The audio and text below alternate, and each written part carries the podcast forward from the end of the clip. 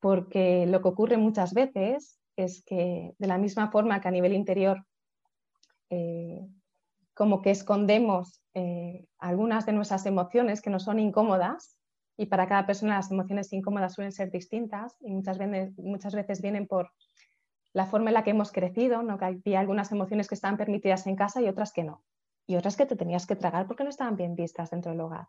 Y hemos aprendido a tragar algunas de esas emociones. Para algunos casos es la rabia, en otros casos es la tristeza, depende de la persona y, del momento en el que esté. Y esas emociones muchas veces se esconden también dentro de nuestras casas.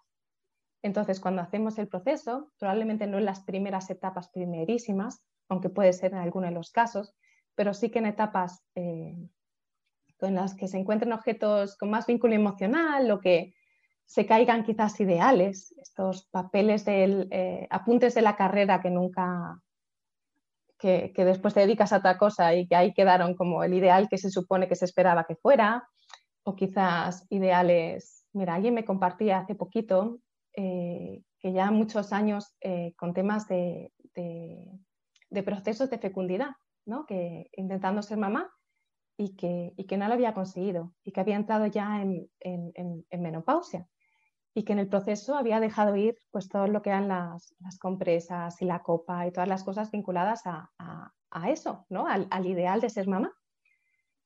Y este tipo de cosas con características distintas, según cuál sea nuestra, nuestra persona y nuestra vida, van a salir también.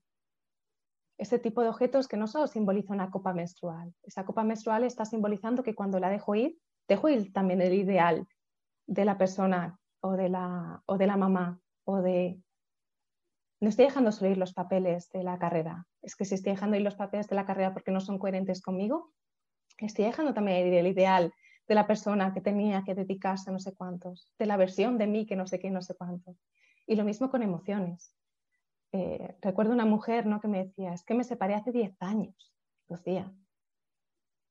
Y he llorado como una niña con los papeles del divorcio como tenía mis hijos conmigo, tenía que fingir esa fortaleza y solo ahora que he sacado los papeles me he permitido sentir esa tristeza por esa relación que se ha roto.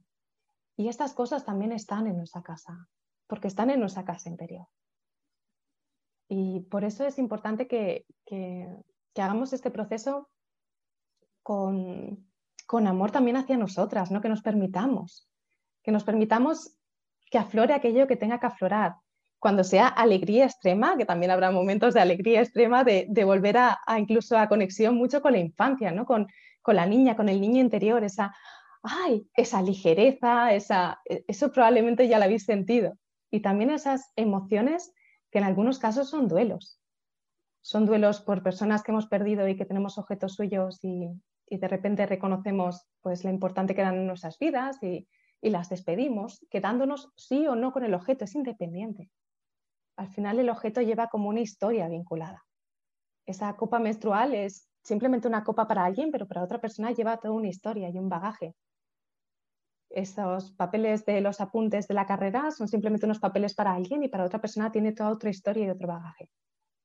Vamos a permitirnos reconocer el objeto, reconocer la historia y desde aquí que podamos identificar que nos quedemos o no con el objeto, que esto no es tan importante como el hecho de permitirnos sentir lo que aflora y permitirnos ver que se está ahí.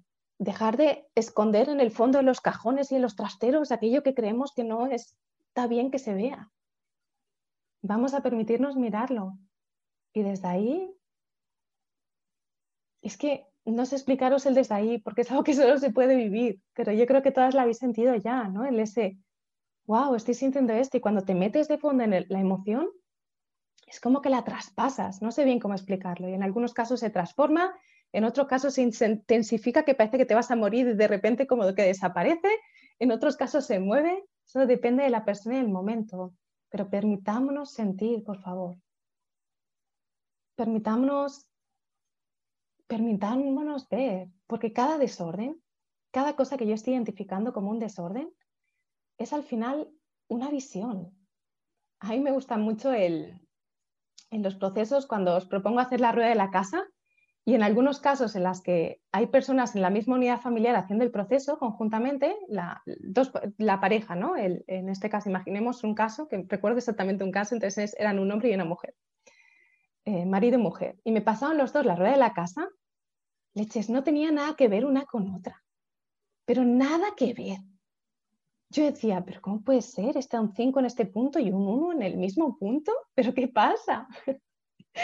Y es que nuestra casa no es como es, nuestra casa es como somos. Interpretamos la casa. Y que alguien esté viendo un 1 donde otra persona ve un 5, quiere decir que hay algún mensaje ahí para ti.